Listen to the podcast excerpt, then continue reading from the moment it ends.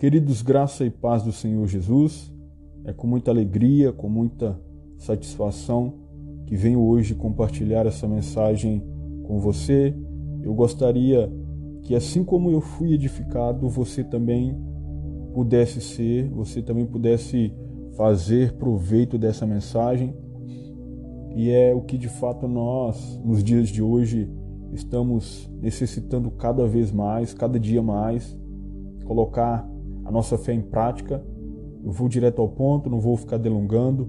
Nós iremos falar hoje a respeito de fé, a fé que faz o sobrenatural de Deus acontecer.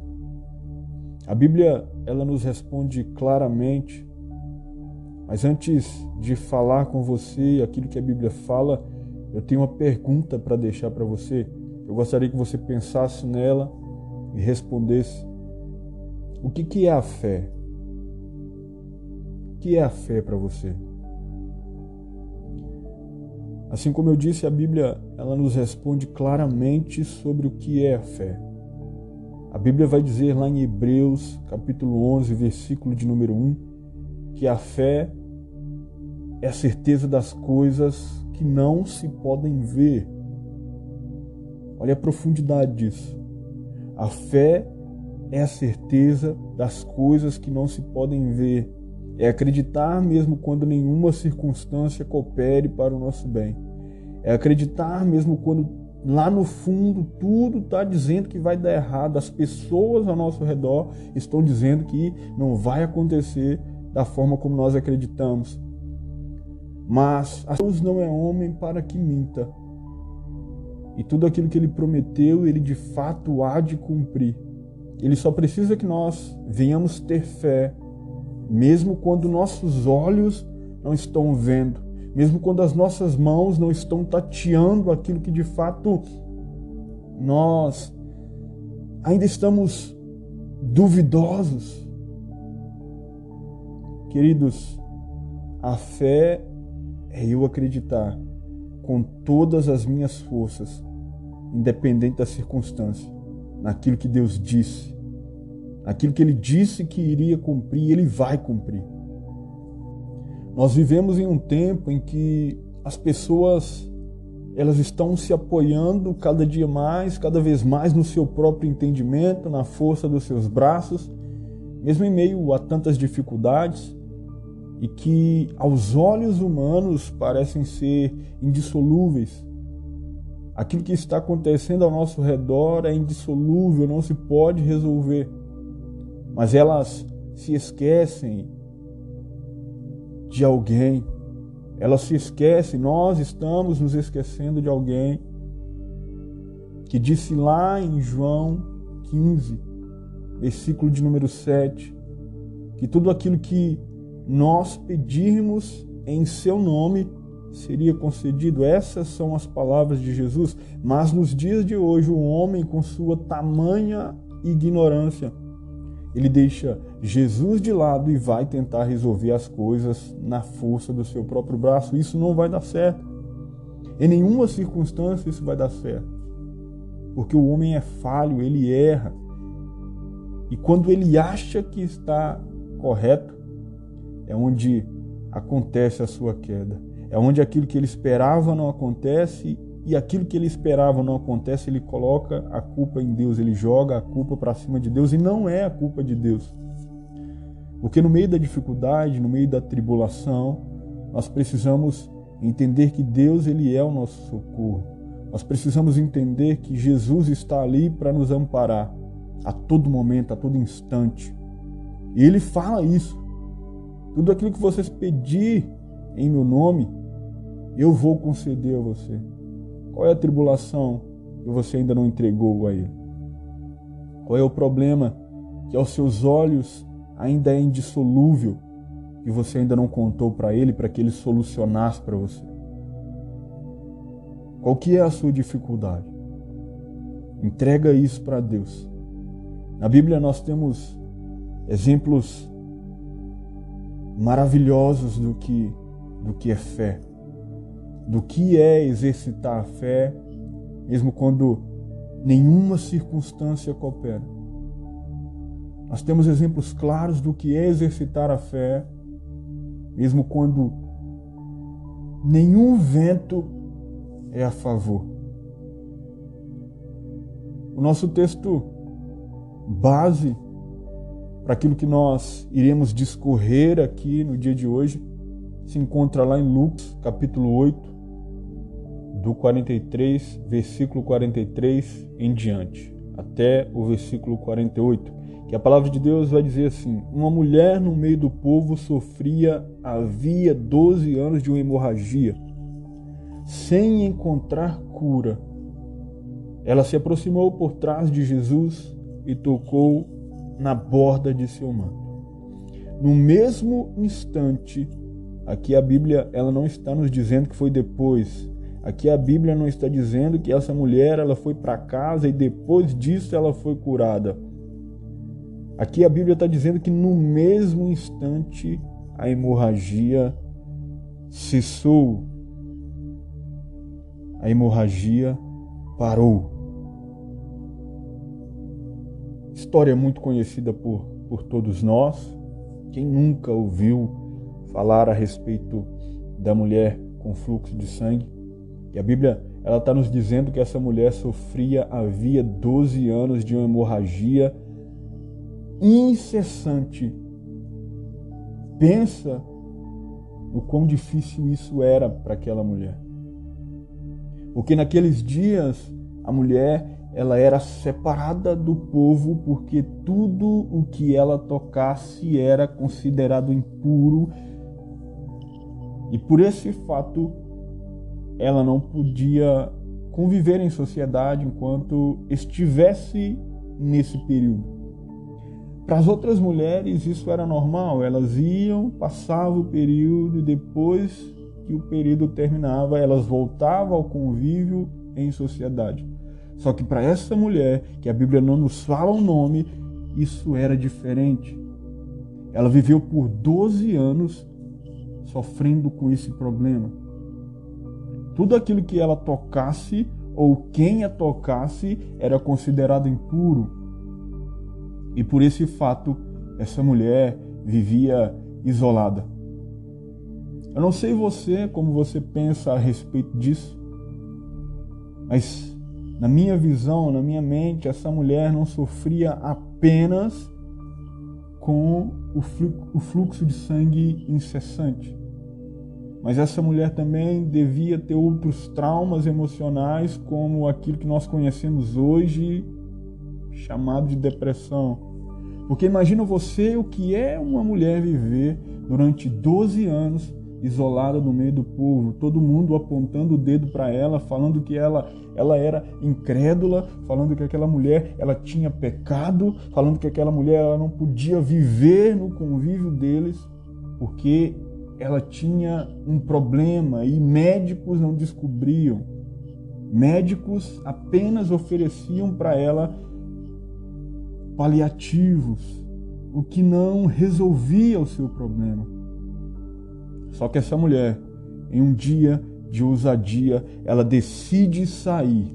Ela decide sair mesmo em uma condição adversa. Porque naquela época, se eles a vissem em convívio da sociedade ou no meio da sociedade, essa mulher ela poderia ser apedrejada.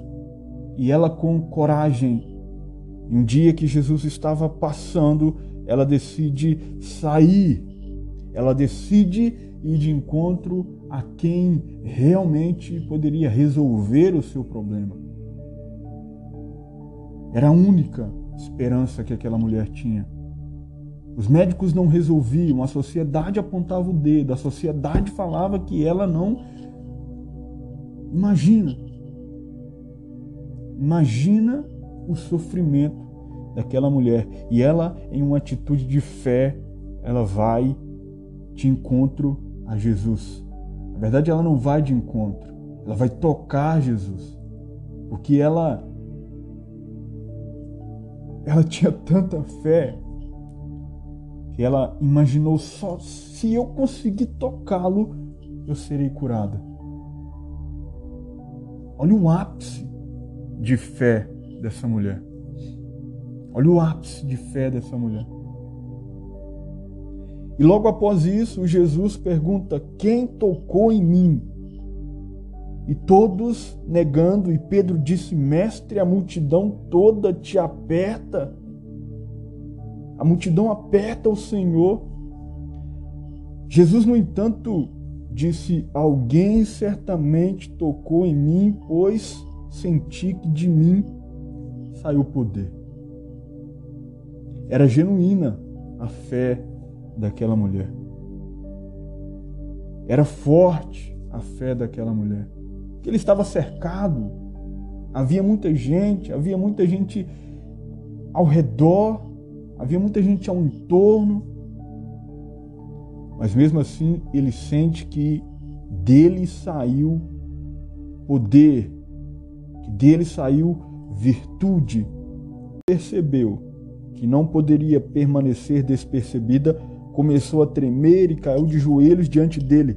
Todos a ouviram explicar por que havia tocado nele e como havia sido curada de imediato. Então ele disse: Filha, sua fé a curou, vá em paz. Qual tem sido a sua adversidade? Qual tem sido o seu problema? Por que, que você ainda em uma atitude de fé não apresentou isso para Jesus? Porque ele resolve o problema. Ele resolve aquilo que as pessoas estão dizendo que não tem jeito para você.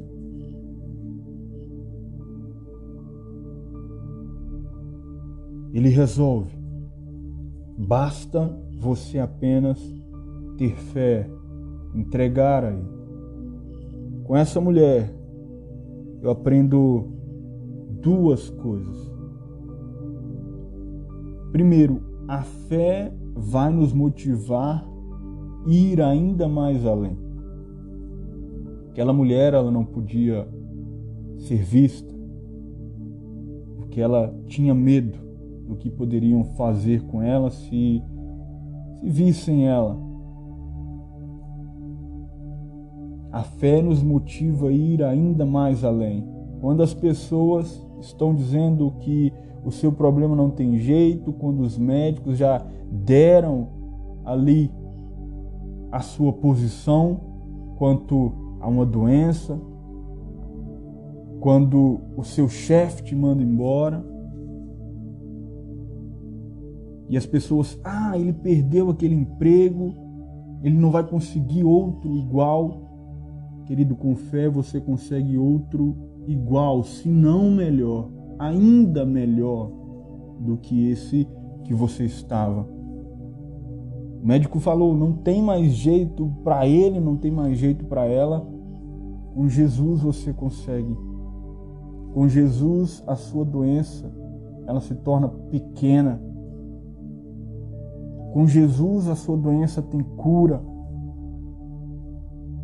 Basta você ter fé.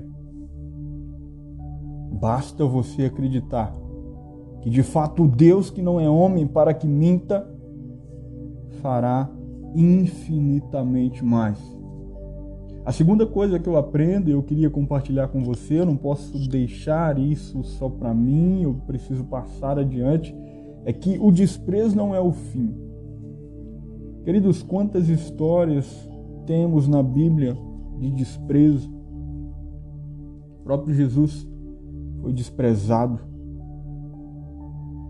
O próprio Jesus, as pessoas o desprezaram e quando ali mandam o condenar, mandam o crucificar, eles preferem soltar um ladrão do que Jesus. Ele é desprezado. Talvez você também tenha sido desprezado como Jesus, como a mulher do fluxo de sangue. Talvez exista uma história de desprezo. Só que eu quero dizer para você que o desprezo ele não é o fim. Talvez seu pai te desprezou, talvez a sua mãe te desprezou. Quantas pessoas mais não desprezaram você? Pela lei, toda mulher menstruada ou sofrendo corrimento de sangue era considerada impura, assim como eu falei. Também todo, todos aqueles que a tocassem. Levítico 15, 19, 25. Sendo assim, durante todo o período menstrual, essas mulheres se afastavam do convívio social até o ciclo cessar. Caso da mulher do fluxo de sangue era muito delicado, pois ela sofria com essa doença há 12 anos e era totalmente excluída do convívio social. Todos conheciam seu caso e corria o risco de ser apedrejada se fosse vista em meio a uma aglomeração de pessoas, pois estava pela lei impura. Todo mundo desprezava aquela mulher achando que ela não era normal, achando que ela era culpada por tudo aquilo que estava acontecendo na vida dela. Quanto sofrimento essa mulher não teve de enfrentar durante toda a sua vida. Quanto sofrimento. Ela foi desprezada por todos. É o que eu quero te dizer. Não pare por aí. Enquanto eles estavam desprezando ela, ela estava exercitando a fé dela. Existe jeito para mim, eu não posso morrer desse jeito. Existe jeito para mim, existe cura para mim.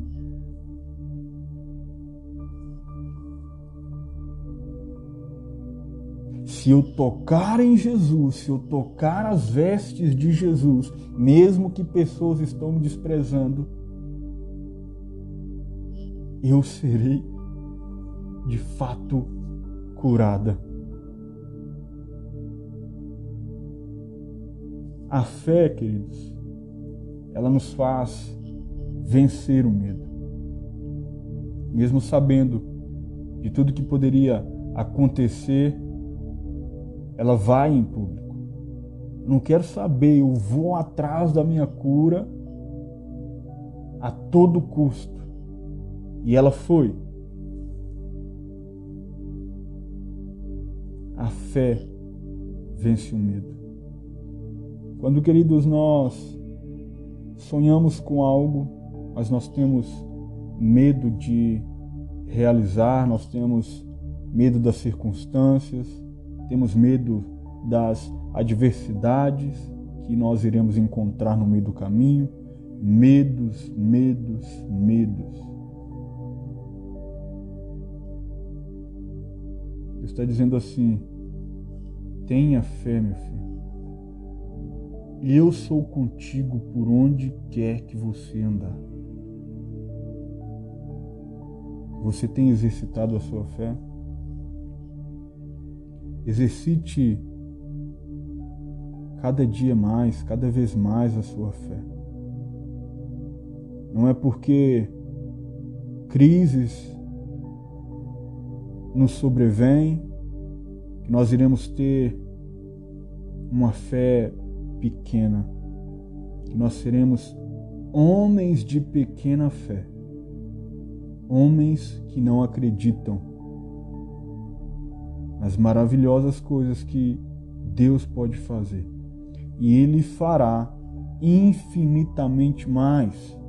Basta eu e você crermos tomarmos posse em fé daquilo que já é nosso, daquilo que Jesus nos prometeu, daquilo que Deus já nos prometeu. Meu filho é seu, você só precisa acreditar, você só precisa ter fé daquilo que já é seu, porque Deus nos prometeu.